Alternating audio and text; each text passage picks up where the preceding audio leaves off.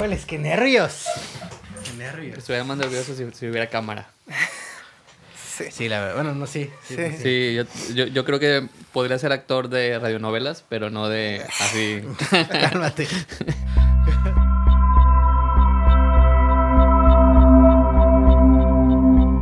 Bueno, hola, ¿cómo están todos? Esto es Músicas Revueltas.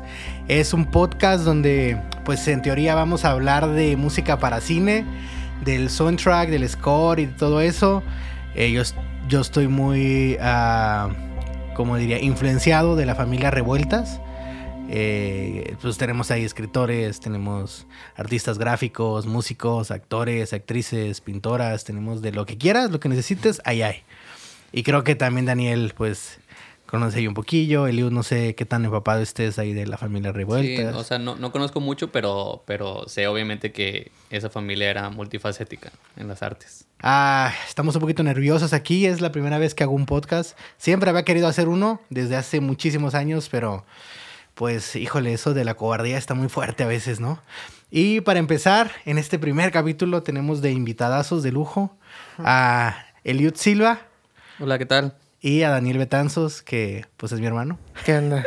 Pero pues bueno, también ahí este, hemos hecho varios proyectos juntos y, y los invité a ellos porque ah, trabajamos hace ya dos años. Grabamos este, un corto que se llama La Visita ahí para un concurso de, de unas marcas de micrófono ah, que no nos patrocinan, entonces no le vamos a decir su marca. Y pues no ganamos, pero después hicimos la versión de director y esa sí nos ha ido mejor, ¿verdad? A ver, Eliud, si quieres platicarnos un poquito a ver qué onda con eso. Sí, pues eh, nos enteramos de la convocatoria esa y hicimos el cortito que solo duraba tres minutos, así era la convocatoria. Y pues como dice Manuel, ni lo pelaron casi, porque había que subirlo a YouTube, ¿no? Y tuvimos pocas vistas. Pero es que eran demasiados, no eran demasiados cortos, es muy difícil ahí ganar, digamos, el premio de, del público, porque pues es muy complicado ver tantos cortos. Pero ya después hicimos la versión más larga, como de 5 minutos, 5 minutos y medio. Y esa la hemos enviado a varios festivales. Bueno, muchos festivales ya he estado en algunos.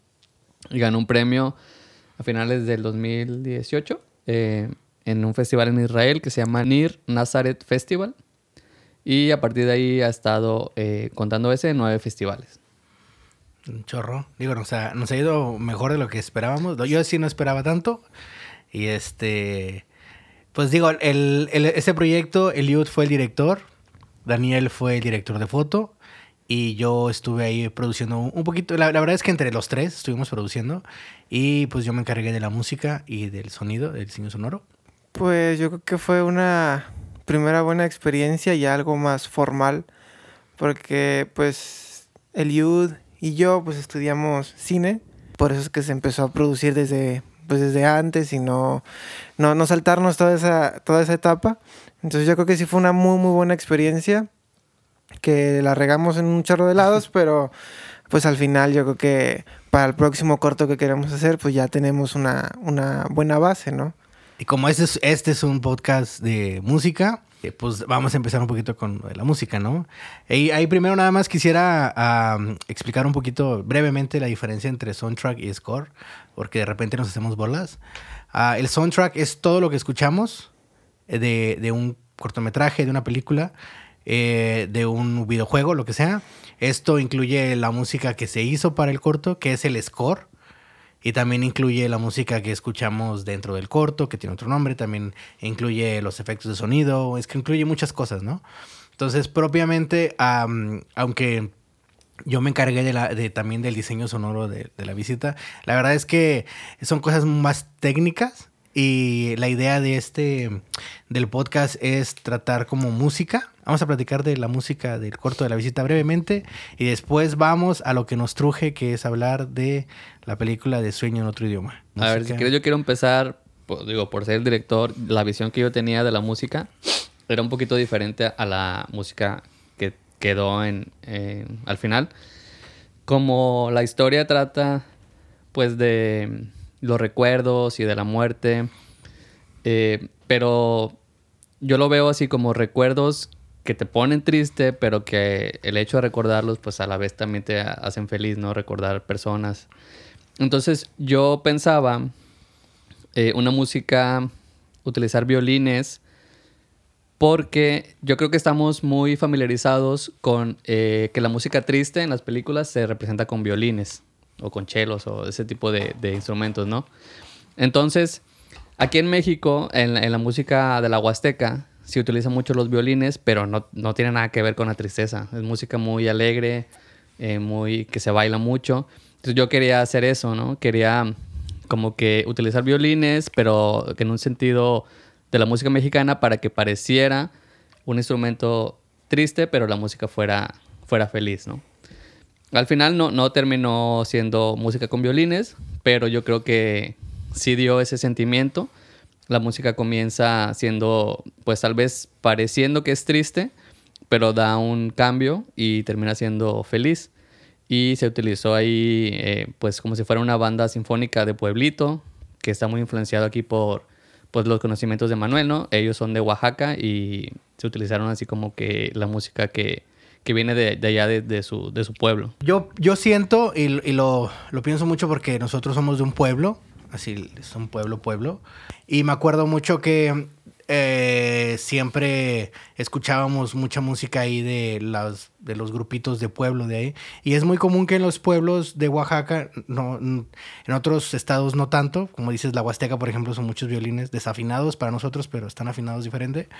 Este, los sonidos que escuchamos ahí son muchos alientos. Uh -huh. Muchas, muchas maderas. Ah, me refiero de que a trompetas, a eh, saxofones, mi abuelo toca el saxofón, este, y muchos arreglos de muchos metales, ¿no? Hay un conjunto de, instrumentos que se llama banda sinfónica, o, más conocido para nosotros como banda de pueblo, porque pues son las bandas que ocupan los pueblos. Y yo cuando me platicaste la idea, me acordé mucho de, muchas obras de Silvestre Revueltas, que ha hecho muchas obras para, pues con ese, esa onda, él, él era de un pueblo, de Papásquiaro, ahí de, en Durango, y él, él, decía que su música estaba influenciada por la música del kiosco, la música uh -huh. de que nosotros conocemos como el Zócalo, ¿no? Uh -huh. Este, bueno, que dice que se iba ahí a, a, dar la vuelta a echar novio y escuchaba mucho que estaban las bandas ahí tocando. Entonces, para él, y luego aparte se juntaba con los ruidos de la gente, se juntaban de que otros grupos aquí cerca.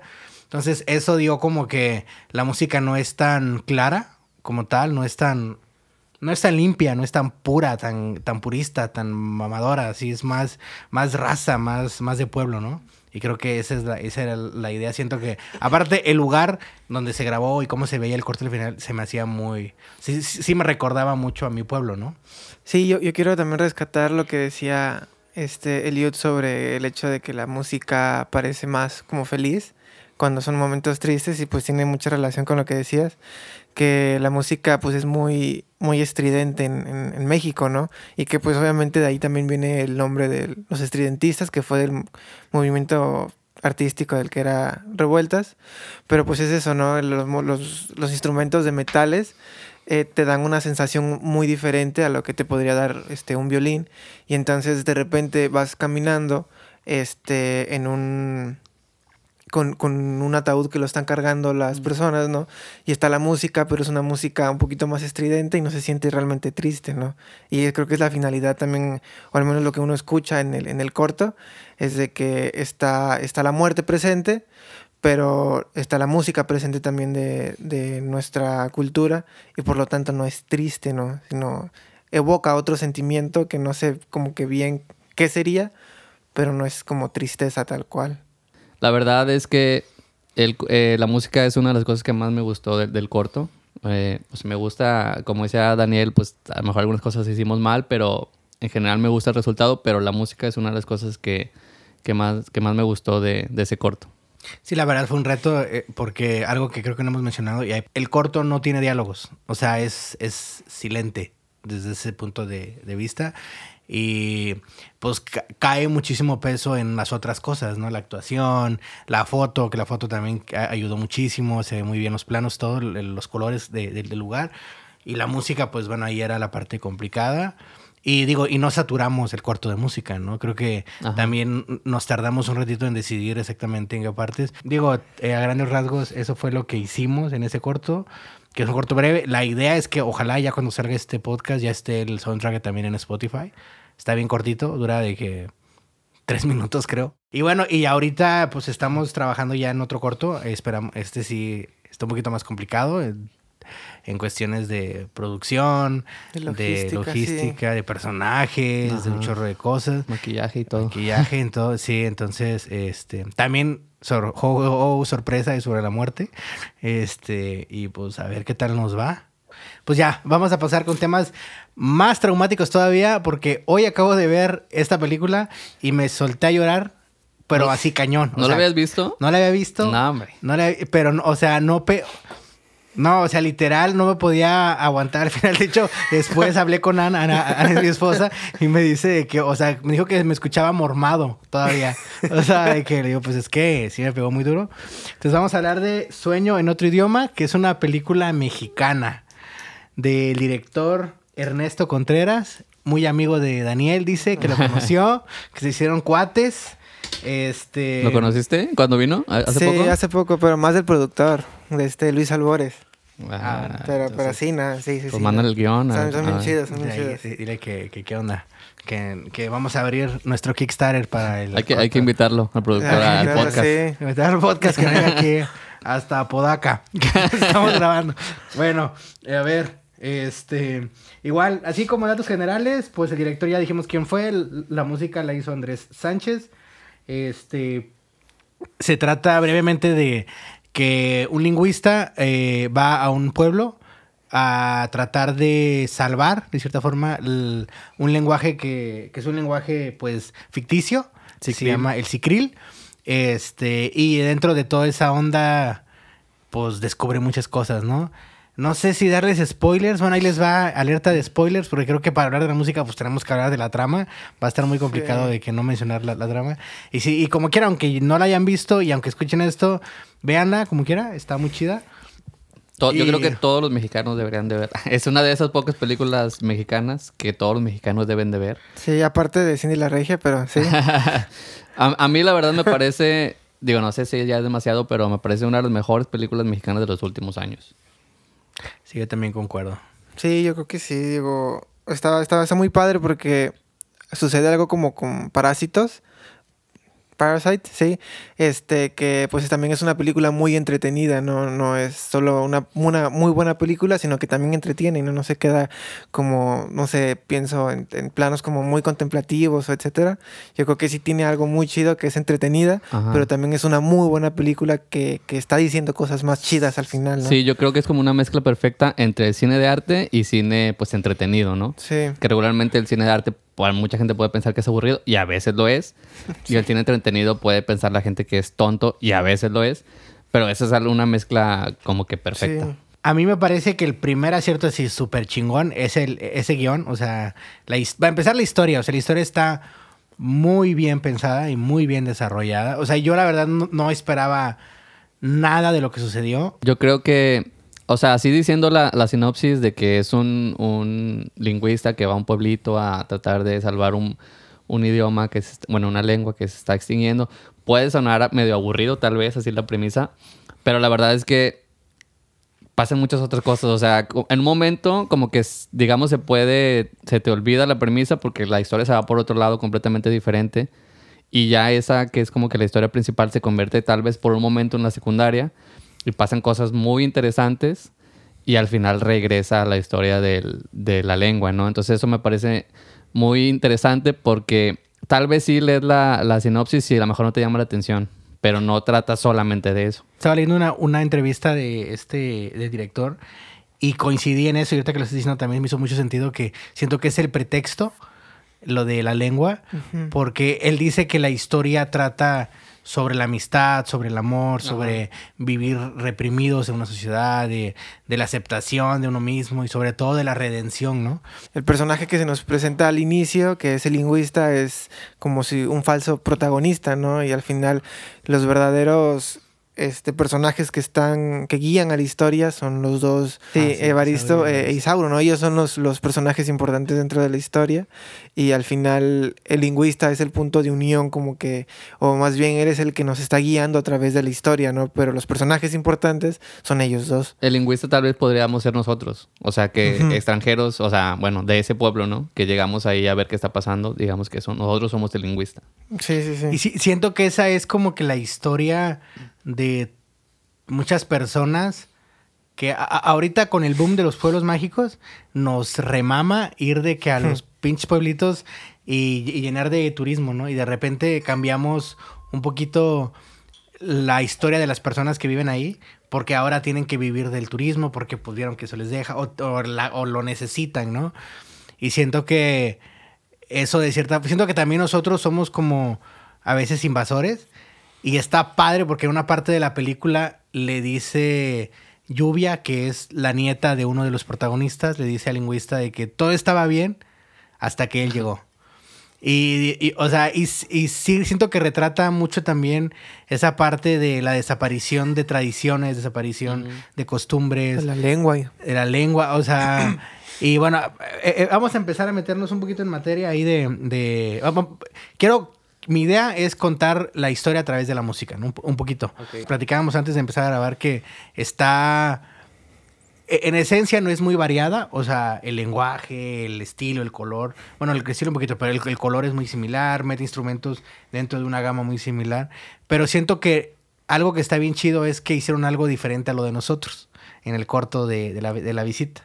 Siento que ellos, la música que hicieron, bueno, este Andrés, la música que hizo no es música basada totalmente en música tradicional mexicana. O sea, Ajá. yo le escucho eso por aparte y me suena a Johan Johansson o me suena al que hizo la de Animales Nocturnos, a Clint Mansell, Mansell, que hizo La Fuente, ¿no? Cuando escuché el soundtrack primero dije, ay, está bien chido. Y de repente tenía la guitarra y obviamente cuando escuchas la canción, pues dices, ah, pues sí, o sea, es un, es un dialecto, ¿no? Este, pero ya, pero dije, no sé qué pedo con la película, o sea, no sé qué. Y ya cuando la vi, dije, sí cae, o sea, sí, sí cacha muy chido. Sobre todo cuando empieza la escena inicial que están en el mar, escuchamos un, un- una orquesta de cuerdas. Siento que las cuerdas, por, por eso que decías tú, ¿no? De que, de que siento que son muy tristes, muy melancólicos o como que sí te transmiten mucha em- emoción. Y siento que aquí lo, lo- yo pienso, lo ocuparon se escucha enorme, o sea, se escucha gigante y siento que se escucha tan grande, siento que como que se mete en el corazón y te lo agranda. O sea, siento que ese arreglo es tan gigante que te mete toda la melancolía al, al cuerpo. Y se me hace súper padre que iniciaran con eso, porque siento que ya te pone en un mood de, ay, güey, siento que voy a llorar. o no, no, Sí. no literal, pero sí te pone en un mood de que, ok, o a ver qué, qué, o sea, siento que la historia va a estar fuerte. Y, Nada más una, una acotación aquí ligera, un poco teórica quizá, pero, o sea, no se le dice dialecto, es lengua, ¿no? El dialecto es como que las diferentes formas que tiene una lengua de, de hablarse, ¿no? El español oaxaqueño, el de Monterrey, etcétera, ¿no? Y ya, cierra acotación. Vuelvo a abrir esa acotación. Yo fíjate que le, sí le di una pensada a eso hace rato. Sí le di una pensada bien machín porque yo, según yo sé, el español de México es un dialecto. La lengua es español. Y el español que hablamos nosotros es un dialecto. Y, y de hecho creo que la lengua no es el español, sino como que la raíz de donde viene. No sé, algo así una vez leí. Y me puse a pensar, y, y dicen que las lenguas realmente son el zapoteco, el náhuatl, porque como tal tienen su propia raíz, tienen su raíz propia Ajá.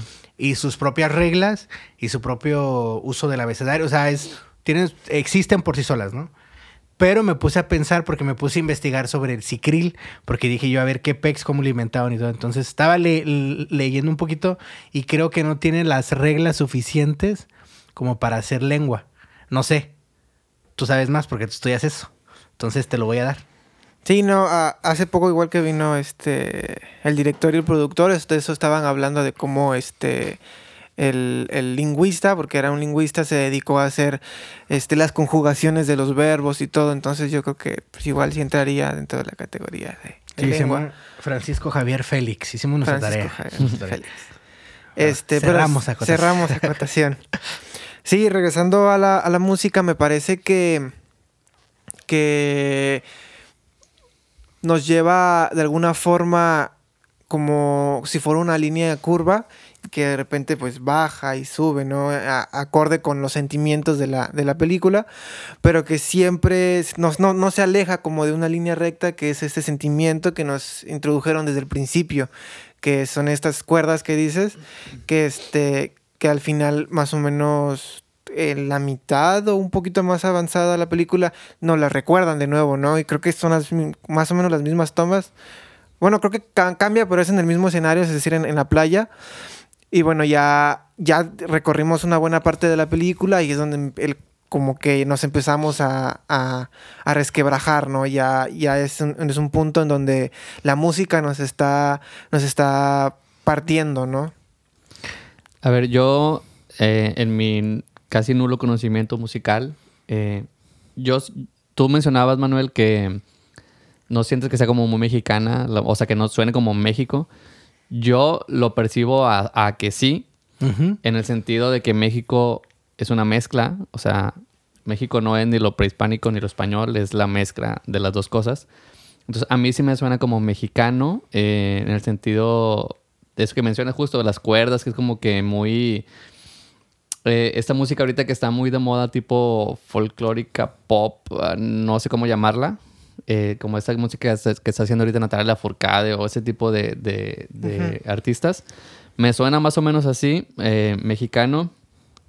Y siento que también hay momentos que suenan como que más europeos, podemos llamarle así, porque hay otros instrumentos como piano o otros instrumentos que no son como que muy utilizados en el, digamos, folclore mexicano. Entonces yo siento que ahí está como que diferenciado, eh, como que dos puntos. Y creo que de hecho la música esta de cuerdas pues es más para los personajes como Evaristo, Isauro y la gente del pueblo. Y la música con piano o otros instrumentos sí es a veces para, no sé, acciones eh, generales o para, por ejemplo, el, lingüista. Yo siento que hay esa diferencia en, en, la música. No sé, yo lo percibo así, no sé cómo lo ven ustedes. Pues yo, yo lo que fíjate que no, no, Ahorita no traigo en la, mente esa división por instrumentos, pero bueno, sí, pero la traigo un poquito más por ideas. Porque ahora lo que decía Daniel es un poquito avanzando en la historia. Empezamos con esta presentación de los personajes que después descubrimos que son los protagonistas y la coprotagonista ahí como nunca sale de grande ni nada, pero es la versión joven de Don Evaristo y Don Isauro. Son ellos cuando te presentan la idea original que están peleados por el amor de una mujer, ¿no? Y así te llevan la historia y la historia va avanzando y te presentan a los personajes ya de grandes y te empiezan a presentar el conflicto. Y siento que este Andrés lo hizo súper bien porque la escena posterior al prólogo es, la es cuando se presenta con la señora que le va a dar hospedaje. Y esta señora fallece luego, luego, ¿no? Que es una de las personas que hablaban Sicril y es, es, donde lo pone en este problema de que necesita buscar a los otros dos, pero uno ya había dicho que no quería saber nada del otro, ¿no? Entonces, cuando se presentan estas escenas que, que dice uno de que no quiere saber del otro, entra una música muy en el fondo, con unas cosas muy graves y con unos toques como tum, tum. Ajá que te ponen hasta como que te tensan. O sea, yo, yo sí te como que me estaba yo tensando. Y lo primero que pensé, dije, ahí está el conflicto. O sea, me van a presentar quién es la otra persona del, conflicto, ¿no? Y cuando salió la otra persona, sí te presentó una persona muy dura, muy, muy enojada con la vida. Y digo, o sea, es muy de libro de texto, por decirlo de una forma. Es algo que se está haciendo ahorita mucho en todas las películas. Eh, Hans Zimmer lo ocupa un chorro, un chorro. Y es una idea súper viejísima que es. No es la idea como tal de el leitmotiv, que es crear un, motivo para un personaje.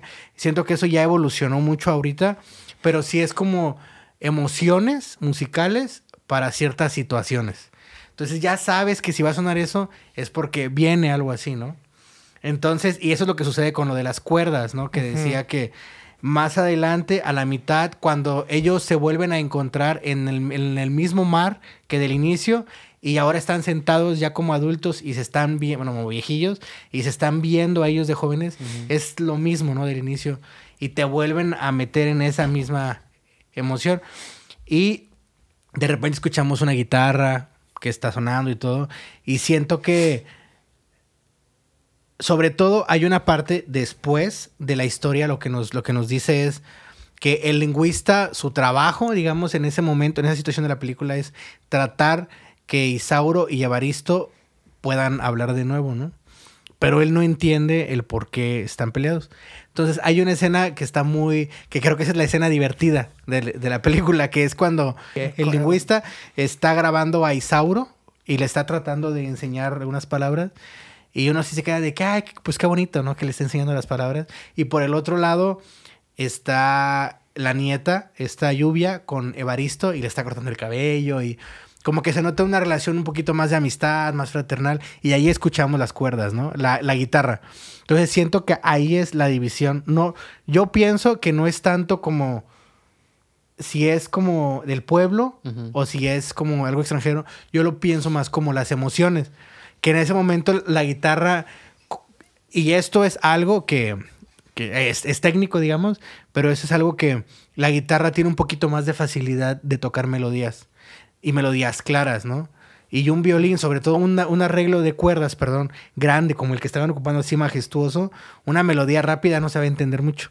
por eso las cuerdas como que lo hace más juguetón. Y, también, o sea, empezabas a escuchar eso y decías de que, ah, ok, esa escena es, la escena feliz, ¿no? Y después se va para el caño, ¿no? Pero yo lo veo más así. Y sobre todo, algo, no sé si se dieron cuenta, que en la canción final, final, la melodía que presentan al principio es la misma de las cuerdas. El inicio empieza y empieza con la melodía de las cuerdas combinado con la guitarra. Sí. Entonces, esa parte fue la que a mí me puse a llorar así como un chorro, un chorro. Y por lo que sucede, pero porque mezcla la melancolía que vivieron ellos con la parte alegre que te fueron presentando en toda la película. Y siento que es como un momento de, cierre. Es como que un. Hace. La película hace un cierre en, en la historia y la música lo hace también. Yo siento eso que hablaba ahorita de como que está medio diferenciado. Digo, a lo mejor es mi percepción y yo no sé tanto de música, y a lo mejor me, avioné mucho al pensarlo, pero siento que también como que la música está contando la historia de que se está esta división que yo menciono como tipo europea y medio mexicana eh, es como que se está acabando el, lenguaje, o sea, el, europeo se está poniendo encima de lo mexicano, o sea, en el sentido de, del lenguaje, ¿no? Eh, de lo prehispánico, ¿no? Ajá, sí, es que es lo que digo, que, lo, que lo mexicano pues no es ni, europeo ni prehispánico, pero más o menos como que haciendo la analogía aquí es, este lenguaje o idioma, ¿cómo quedó? ¿Cómo que era? Lengua. Esa lengua, este, sicril, que, que eh, según la historia pues obviamente es prehispánica. Entonces, está llegando pues ya todo lo que tenemos ahorita europeo que nos heredaron los españoles y por eso se está también, digamos, acabando esta, esta lengua en, la historia, ¿no? Entonces yo siento esa diferencia de lo europeo sobre lo mexicano de que pasa en el momento de la historia. Sí, yo, yo quería hablar de, de, pues hace rato que dijiste lo del mundo, me llama mucho la atención porque es lo que venía pensando también hace rato, de cómo la música está creando también como un, mundo. Pero a lo que voy es que nosotros al ver la película a través de... Siempre creo que leemos algo, vemos una película, escuchamos algo, eh, nos crea un, propio universo donde puede existir esa obra, ¿no? Sin embargo, creo que aquí lo que yo llego a, a percibir es que la historia es un mundo y dentro tiene eclipsados a otros mundos más pequeños, ¿no? En este caso, el mundo de la música, por ejemplo, y el mundo de la fotografía, que también está, está muy padre. Y a través de la historia y la, a través de los planos y la iluminación y todo, nos están contando algo que es este la historia de estos dos personajes a través de lo que llegamos a como a ver casi al final que es este introduce elementos del realismo mágico Ajá. que eso me parece que está muy bien logrado está súper bien porque aunque ya bien tiene bastante tiempo que el realismo mágico estuvo en México creo que es algo por lo que lo- nos siguen reconociendo a nivel literario sobre todo pero que de alguna forma esto este realismo mágico forma ya también parte de la cultura mexicana no y entonces, a través de la imagen nos están contando esto, que es el realismo mágico en el que vive la lengua y por lo tanto los que hablan esa lengua viven dentro de ese mundo. Pero aparte a través de la música nos están creando otro mundo, otro, no sé si llamarlo como ma- macro mundo que, que engloba a, a la historia, pero también aparte está en, en otro lado, ¿no? Sí, ahorita que lo dices, siento que es como.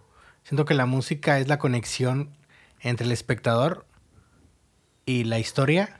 Siento que es como que la que nos mete y la que nos hace el match. Por regular así es, ¿no?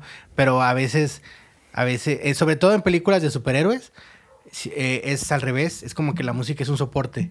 La, la- la- la música soporta las acciones y soporta al personaje y lo, y lo enaltece como héroe. Pero siento que aquí la música es la que nos mete a ese universo, ¿no? Se me hace padre esa analogía de que son, son mundos que se van eclipsando entre ellos. Y también, digo, avanzando en la, en la historia, de repente descubrimos que el conflicto real entre estos dos señores es porque ellos dos fueron amantes cuando eran jóvenes. Y uno de ellos, bueno, también sucedió cuando ellos eran jóvenes y cuando existía mucho, desde hace muchos años existió, pero en esa época todavía eran como que los vestigios de esta ah, culturización a través de la iglesia. Eh, entonces, pues lo primero que les enseñaban era los pecados, ¿no? Siempre la religión católica lo primero que le enseña es los pecados y que Jesús murió por tus pecados. Y literal es lo que le dicen a él y pues él se siente invadido por la cultura europea, ¿no? Decirlo de una forma, él... Y, y de hecho es algo que dicen al final, ¿no? Que en, la, en, en los cicriles o, en- o en- o para los cicriles, cicriles no existe eso, eso, eso no importa, o sea, no importa a quién ames, ¿no? Este, pero en ese momento, para la cultura católica sí, entonces él se ve impactado, se ve influenciado por eso y por eso opta por irse con una, con una mujer que es María. Siempre había vivido con, esta, con este pesar de que no había podido estar con la persona que él realmente amaba, ¿no? Sí, que además está representado yo creo que con la silla, ¿no? Que siempre la silla la, la lleva a todas partes. Sí, es- eso de la silla yo me quedaba de que, ¿qué pedo con esa silla? ¿Por qué no la deja? ¿Por qué no? Y al final, hasta el final, le caché. O sea, al final, Sí, cuando la, la deja, fue de que, ay, o sea, es, es su bagaje, ¿no? Es, es el peso, es, es el mundo que viene Sí. cargando detrás de él. Siempre lleva su silla a todos lados, como una analogía de, del peso Sí, que carga, que ¿no? carga esa- Y de, y de hecho, hay una escena bien, bien como que bien filosófica, digamos, porque logran a través de artilugios, digamos, que en realidad es una cuestión, yo creo que él sí quería hacerlo, logran, em- logran hacer que se junten y que vuelvan a platicar otra vez. Ajá. Lo que quería el lingüista era que ellos pudieran grabar conversaciones, ¿no? Y cuando está esta escena de que empiezan a platicar, regresamos a las guitarras. Regresamos a esta parte, este jugueteo, esto feliz. Y, y de hecho, en ese momento entra la canción interpretada nada más a pura guitarra y voz. Algo muy, muy sencillo, pero muy bonito. Algo muy, muy, eso sí es más muy mexicano, ¿no? Sí, que también bueno, pues al muy fin- prehispánico, ¿no? Ajá. Sí, que como que igual como al principio te planta la semilla para que al final ya te desbordes, ¿no? Sí, o sea, porque es como dice, ¿no? Eh, dice ella de que, de que eh, estamos en esta comida para celebrar que Don Isauro y que Don Evaristo están juntos hablando de nuevo por- y que son los últimos dos hablantes del Cicril. Y este, y saludo a todos y, y dice que les, les voy a cantar esta canción que me cantaba mi mamá en Cicril cuando era niña, ¿no? Y canta esa canción. Y este, y está padre porque en ese momento están celebrando que están juntos. Y al final, en la muerte, están juntos otra vez y ponen la canción, ¿no? Es como otra vez la celebración de que están juntos ahora sí. Este. El caso es que el- el- los convencen y todo y, y empiezan a platicar mucho, empiezan a platicar mucho y después se van a la playa.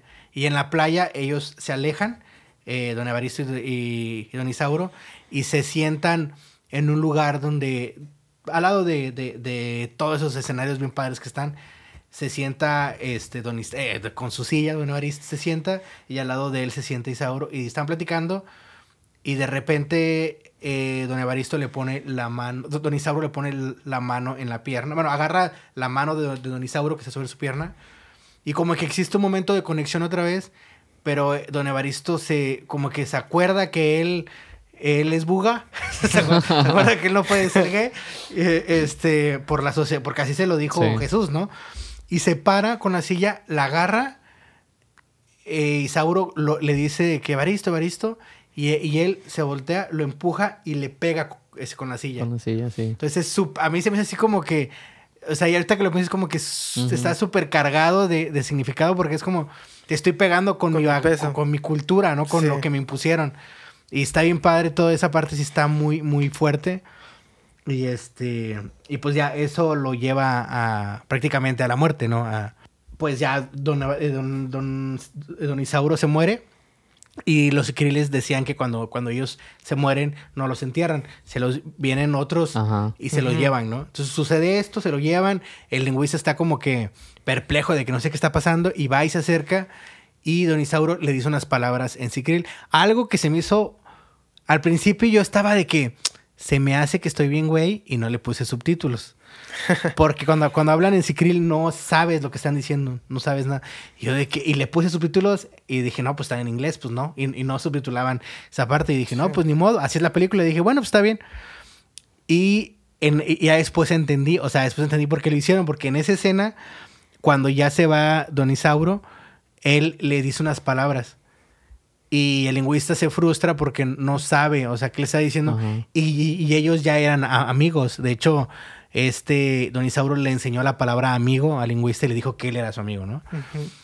Y después, ya, pues el, el, lingüista, pues ya, dice, pues ya, aquí se chingó este pedo, ya me, me voy, me regreso.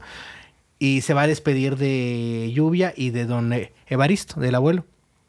Y cuando va y se despide de él le dice, está él en la, en la, en la tumba de su esposa, de María, y ella se despide y le dice que don Isauro cuando se fue le, le, dijo unas palabras, pero que él no sabía qué significaba. Y ya se las dijo así muy brevemente y después de un ratito, o sea, ya se, ya se iba a ir y, y don Evaristo se las dice otra vez. Eh, y dice él, sí, eso fue lo que me dijo. Entonces todo ese momento no hay música. Y, y, siento que se me hizo bien padre porque lo conecté con lo anterior, porque fue como... O sea, siento que es, es esta conexión al realismo mágico otra vez. Ajá. Como que todo otra vez vuelve a conectarse y se las dice y le dice lo que significa. Y lo que significa está, está muy chido también. O sea, está... Sí, ya desde ahí fue donde ya empecé a ver, la verdad. Fue desde sí. ese momento, todavía faltaba un poquito para el final, pero desde ahí empecé.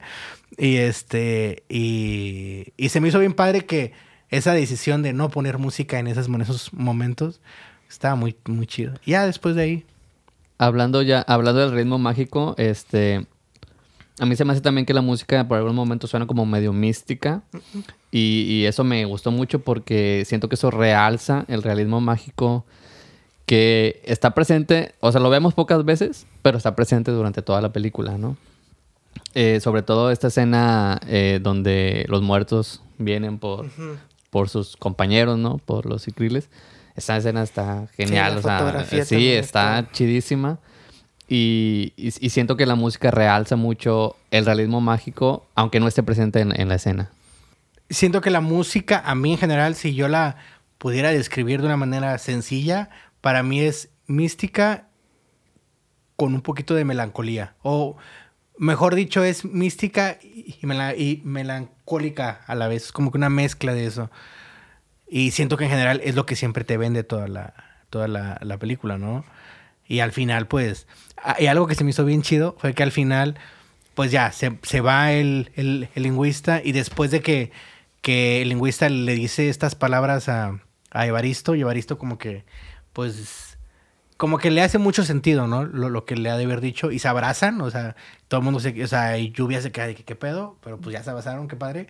Y don Evaristo va a la cueva del Ajá. encanto, Sí. que es donde se supone que viven todos los Es cicriles. como, como la entrada al inframundo, Entendiendo que no es el infierno, o sea, es el no. mundo de los muertos. Y va y se va con su silla. Lleva su silla. o sea, y ahí es la parte también muy, muy significativa, ¿no? Que lleva con su silla, se sienta Ah, sí. y empieza a gritarle a, a Isauro, ¿no? De que Isauro, Isauro. Y le contesta de que, de que pero en, ¿Qué- en? Sicril, ¿no? Sí. Pero cuando le contesta, empiezan a aparecer las letras en español en la pantalla. Ah, Sí. cierto, cierto. y yo dije de que, what the... Sí, se la va- sí, o sea, sí, eso sí, fue sí. así como un... Qué chido, o sea, qué chido que hicieron eso. Sí, cierto. O sea, solo son letras apareciendo, pero se siente como que muy místico, Sí. muy revelador, no sé. Sí, como si lo estuvieran gritando, como si Ajá. pudieras, como si de repente tú también hablaras Krill, ¿no? Sí. O sea, como que ya pasaste la escuela de la, de la melancolía de, la película, ya puedes hablarlo. Y, y está chido que le dice que, de que, pero me quieres, ¿no? Y le dice que no digas nada porque nos van a oír. Y Epstein le dice que eso aquí no importa, o sea, eso a nadie le importa. Y él, o sea, se ve, o sea, la neta las actuaciones también están Sí. poca Sí, no, madre, o sea, se ve cuando el vato se arma de valor y le dice de que sí, sí te quiero. Y ya le dice de que pues vente, ya déjate de, de, de, de tonterías, ¿no? Y va a agarrar su silla y le dice de que no vas a necesitar eso, eso aquí. Entonces la ve, o sea, como que, como, la- como que tiene que soltar todo lo que era y todo lo que siempre ha sido y la deja. Y se mete. O sea, y se ve, y, y la, y la escena que te dejan al final es la silla y él caminando se mete y ahí empiezan a aparecer los créditos, ¿no?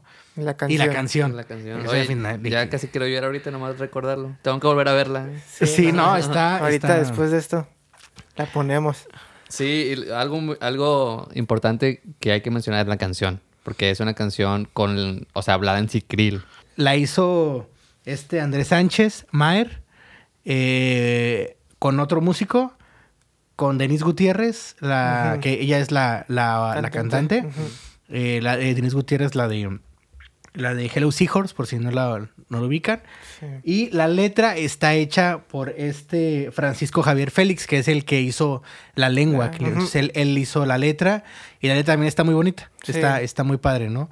Y, y que, creo que aparte de que está bonita, siento que es una letra... O sea, si a mí me, si a mí me dijeran el Sicril existe, es una, es una lengua real y esa letra es un poema o es una letra de una canción indígena, sí se las creo. O sea, sí se la- porque Sí. o sea, sí se siente muy, muy indígena, ¿no? La, la letra. Está, está muy chido. Sí, la letra es también como muy poética. Ajá. Tiene, tiene muchas figuras.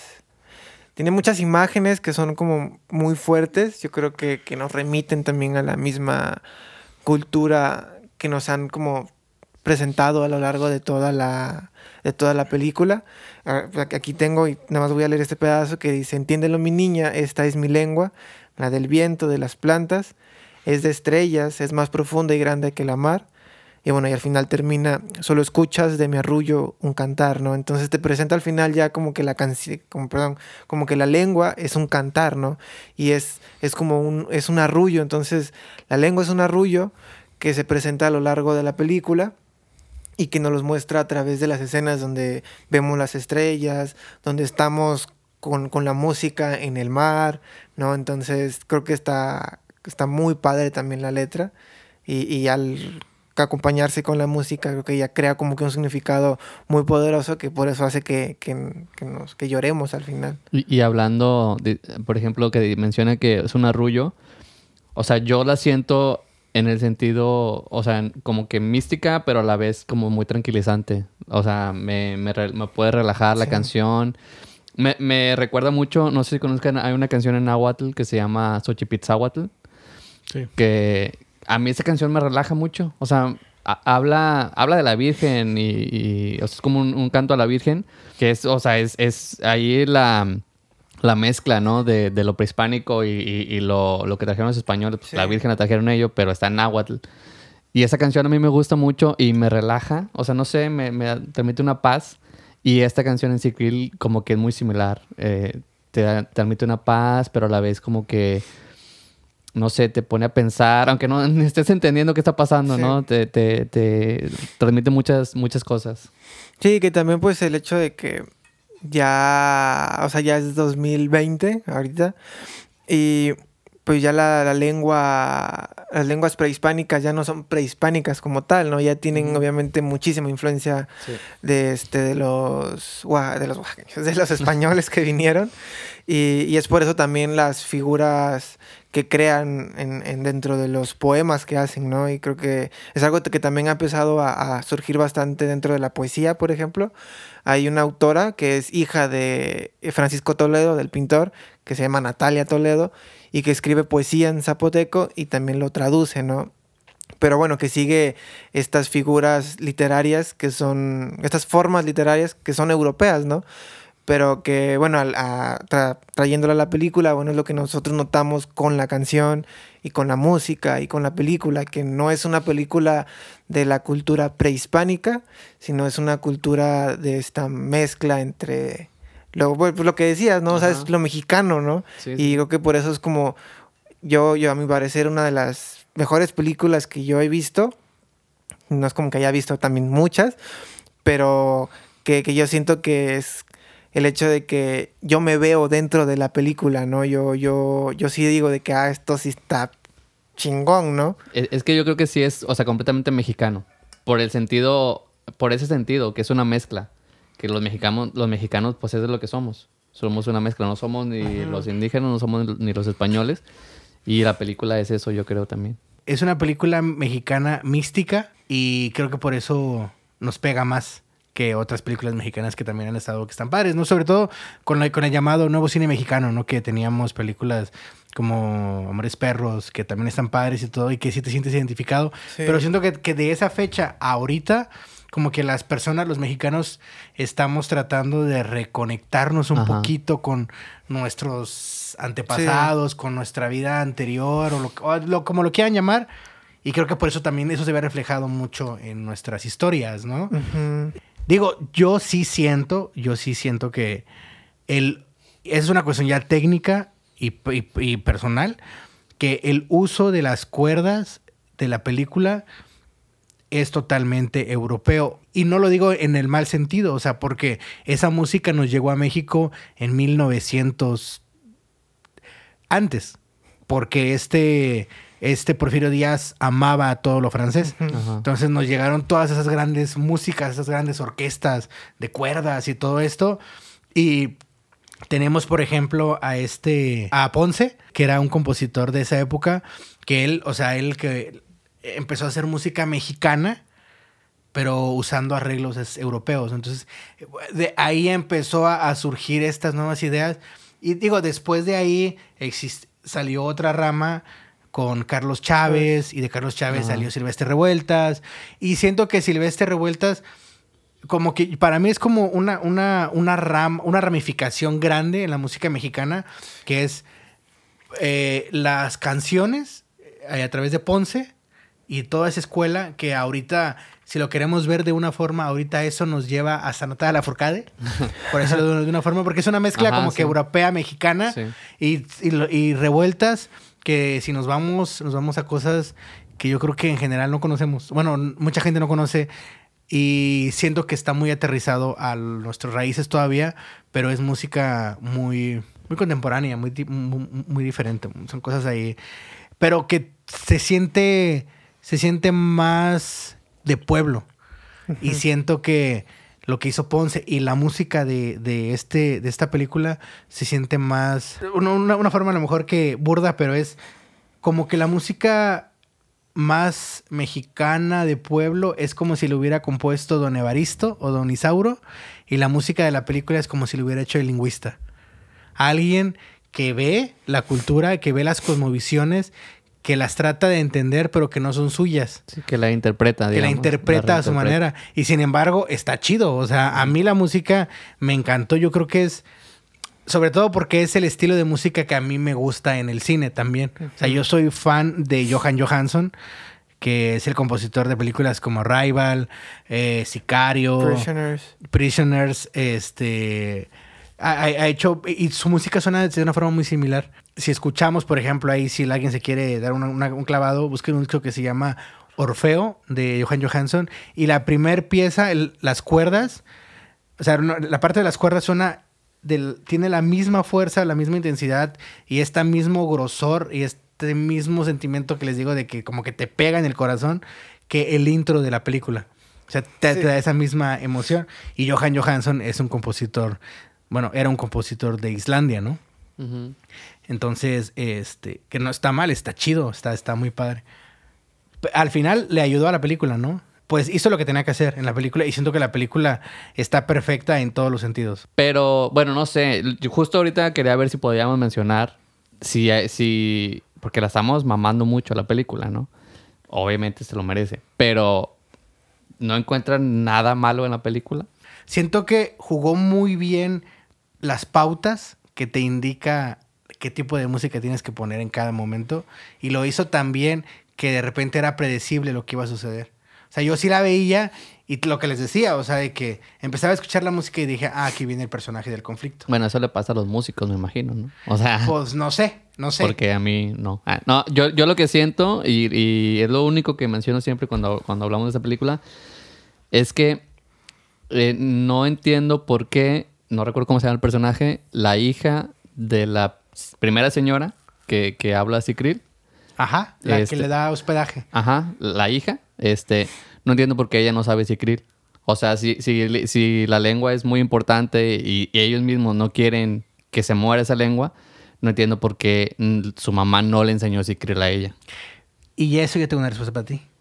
O sea, entiendo a lo mejor tu sentimiento, tu falta de, de coherencia en esa parte, pero siento que también es porque no vienes de un lugar donde hablen una lengua. Ajá. Por ejemplo, nosotros eh, eh, somos, te digo, de un pueblo que está en Oaxaca y que está zambutido ahí en, en el rancho. Y, es, y, y el pueblo está súper cerca de una zona enorme que hablan, eh, pues sí, el, el- el- el zapoteco del istmo. Y muy poca gente lo habla. Sí. Y conozco gente que sus papás lo hablan y ellos no lo hablan. Sí, no, yo, yo entiendo eso. Yo entiendo que, que sí es muy real que mucha gente en comu- comunidades no quiera aprender su lengua porque por el bullying o por la discriminación, lo que quieran. Pero en este contexto de la película es muy importante Sicril para ellos mismos porque, porque pues es su, su cosmovisión del mundo. E- incluso al inicio de la película cuentan cómo se creó el mundo eh, según el Sicril. Eh, y entonces no entiendo, o sea, no, no me termina de convencer el que ella no, no sepa también Sicril. Él como que es el... Porque aparte no es joven, o sea, no es una joven de 18 años como esta chava Sí, que se relaciona ella. con el lingüista, o sea, ya es una señora. Es lo único que yo le encuentro ahí medio eh, falla, digamos, a- en la película. No sé, Daniel. Yo quizá a la un poquito a la actuación de la sobre todo de la esta lluvia que no a mí no se me hace como buena actriz realmente ella sale también por ejemplo en Diableros Ajá. y si no no no no me en convence Sí, en la se- ah, bueno, sí. Desde creo que de la primera, primera, es ¿verdad? la Sí. hermana. Sí, pero ahorita tiene más papel en la segunda temporada.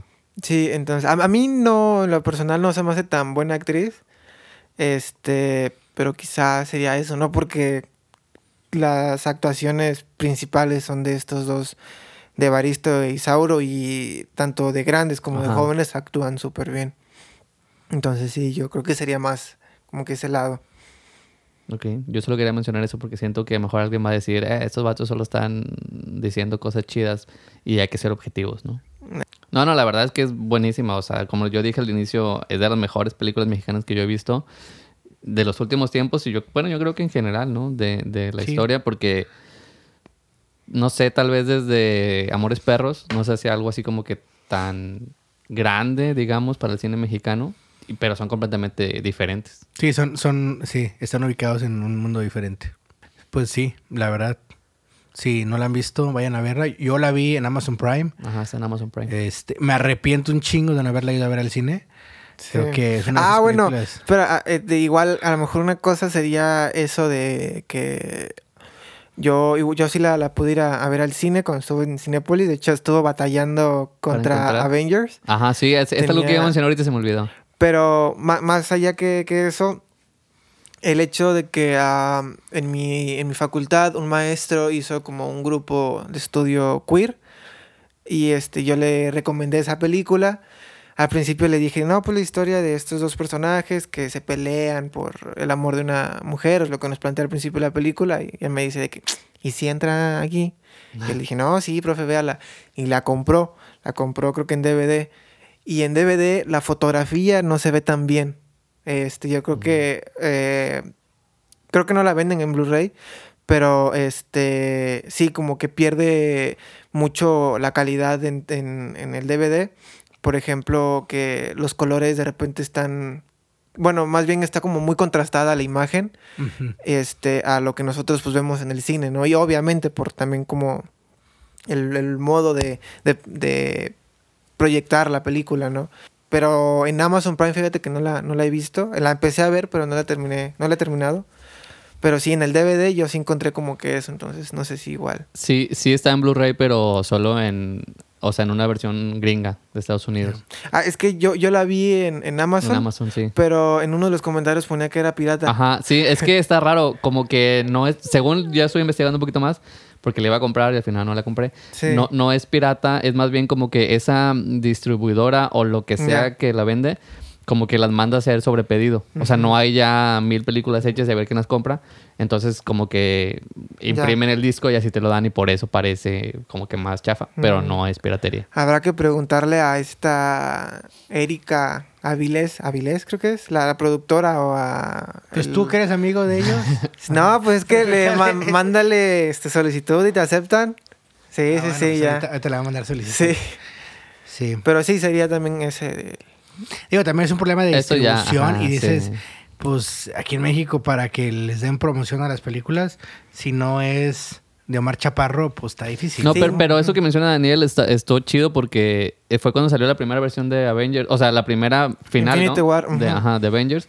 Este, y estaba a la par la película de. Sí, sí, duró bastante. y duró bastante. O sea, para ser mexicana, duró bastante. o sea, las mexicanas duran que un mes a lo mucho si son así comedias románticas.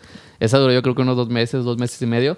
Y incluso eh, había una foto en internet que hizo muy famoso que estaba las marquesinas de los cines y, o sea, en ocho salas decía Avengers y en medio estaba Sueño en otro idioma. Y casa capaz que fue marketing eso, eh, a lo mejor para traer, atraer público. Pues no sé, pero, o sea, yo siento que funcionó mucho eso. O sea, sí, sí, lo que decía, lo que hemos estado diciendo, el cine mexicano de comedia romántica, pues igual sí atrae a mucha gente al cine pero a lo mejor las películas como que un poquito más de arte no, no, no, lo hacen.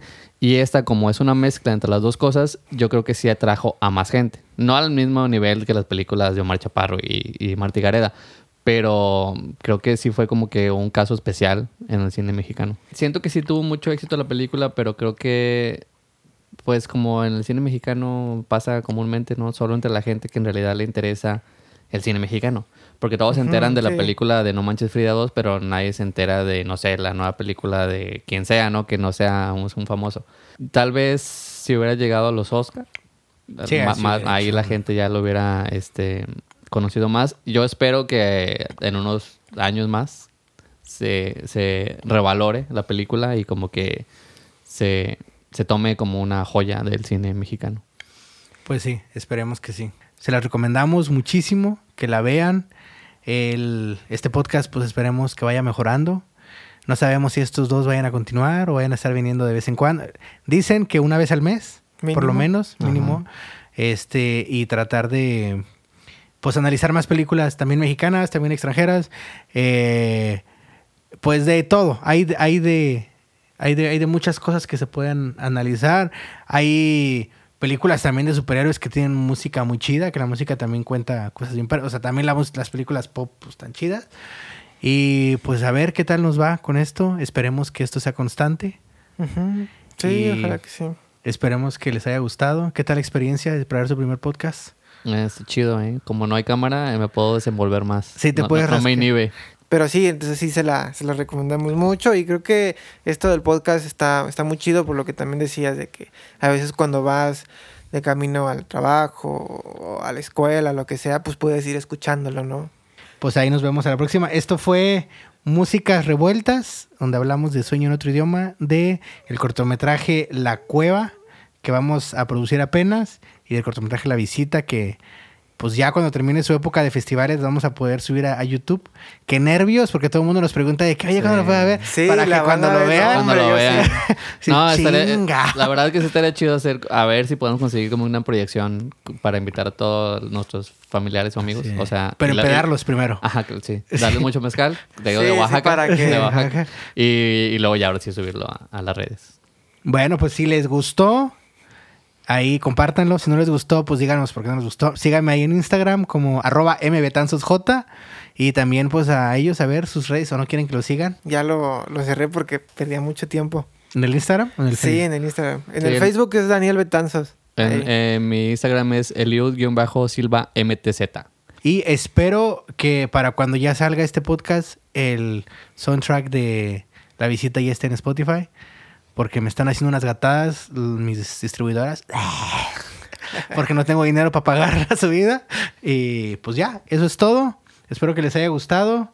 Y nos vemos en la próxima.